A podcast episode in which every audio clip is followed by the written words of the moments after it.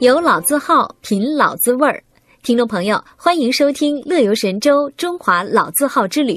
大家好，我是雪银。今天呢，要为大家介绍的老字号是遵义廖源和堂药业有限公司。这家老字号的来头可不小哦。它的镇店之宝化风丹是一个小小的药丸，这么一个小小的药丸，竟然延续了三百年、十二代人之久呢。那么化风丹以及廖氏家族里面有什么传奇故事呢？听说呀，它的制作工艺还特别的奇特。那它究竟奇特在哪儿呢？前不久，我有幸到遵义廖源荷塘药业有限公司采访了廖家第十二代传人廖小刚。下面呢，让我们一起走进廖源荷塘，来听听廖总给我们讲述化风丹的故事。听众朋友，我现在所在的位置是贵州省遵义市，在这里啊，除了有闻名遐迩的遵义会址，还有泗水等著名的旅游景点之外呢，还有咱们众人皆知的贵州茅台酒。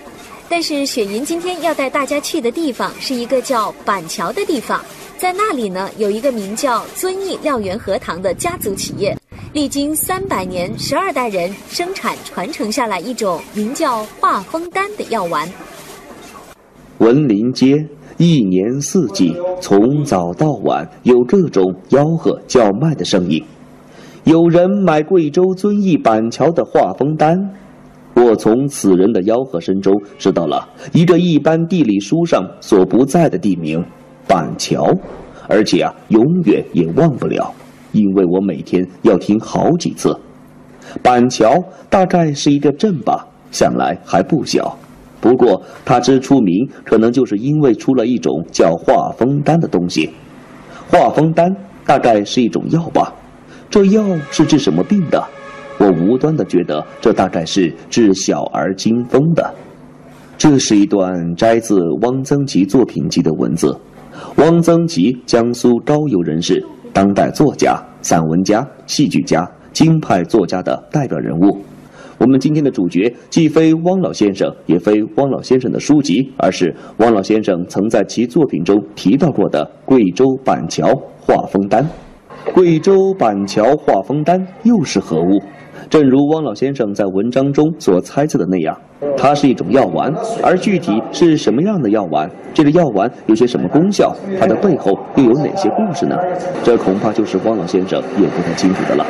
所以今天就让我们一起走进这传说中的贵州板桥化风丹，一探究竟吧。在这里呢，有幸见到我们的企业负责人廖总，廖总您好。嗯，你好。嗯，知道这个是咱们遵义的百年老字号了，所以呢，当时到遵义之后呢，也是很多了解这方面的朋友跟我第一个推荐了咱们的廖源荷塘。您能给我们的听众朋友也介绍一下咱们的历史吗？啊，好的。呃，中华老字号呢，我们是贵州省商务厅这个，在零六年的时候就组织我们申报这个中华老字号。那我们是贵州省第一批申报的。哦，第一批申报的，对。呃，但是后来因为这个到了这个一零年九月份吧，正式获准。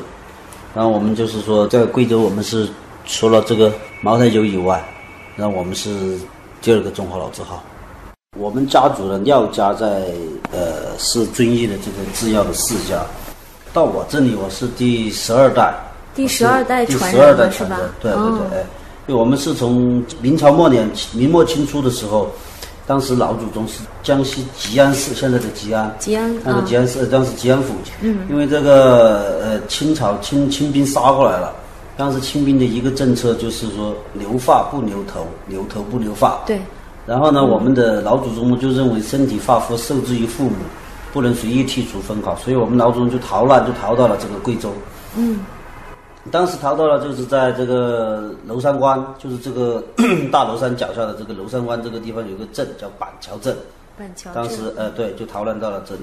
然后呢，老祖宗呢就看在这里呢，就是高山阴冷，常年就是潮湿阴冷，是产药材的好地方。因为逃过来了嘛，就是无以生计啊。对，为了维持生计啊。为了维持生计，因为祖上有多少懂一点医，然后呢就开始在庐山湾开始这个潜心制药。嗯。一边自用防身的，一边就这个治病救人。嗯。呃，我们这个化风丹呢，呃，根据族谱记载呢，就是这呃在一六四四年左右。一六四四年，呃就是咱们这个廖源荷塘药业主要的产品是化风丹对，，我们就一个产品。就一个产品。对我们三百年就做了一件事情。啊，我哦，们廖家三百年，十二代人就做一件事情。就是这个化风丹，对，就是这个化风丹。主要是治哪方面风湿吗？还是呃，不是不是，它主要是治疗心脑血管，心脑血管？哎、就是中风偏瘫后遗症的这个预防和治疗。听众朋友，听说呀，廖家的老祖宗在研制化风丹之初，还有一段传奇的历史故事呢。下面让我们一起来听一下关于化风丹传奇的历史吧。那当年在这么艰苦的条件下，怎么研制出来的？有什么历史故事吗？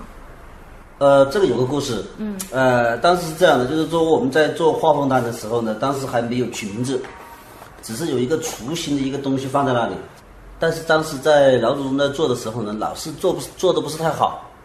然后呢，突然间有一天呢，来了两个这个游方的道人，就卧倒在我们这个廖家的门前了。那老祖宗呢，就把这两个道人呢扶回家去，然后悉心照料，然后把他们治好了。然后这两个道人呢，就走的时候呢，就告诉我们这个老祖宗，就留了一个葫芦瓢啊，嗯，就是说以后呢滚药的时候用这个瓢来滚一滚，这个药效就会就会更加好。嗯，然后老祖宗呢就拿着这个瓢来试了，然后确实的药效非凡，然后就越越做越好。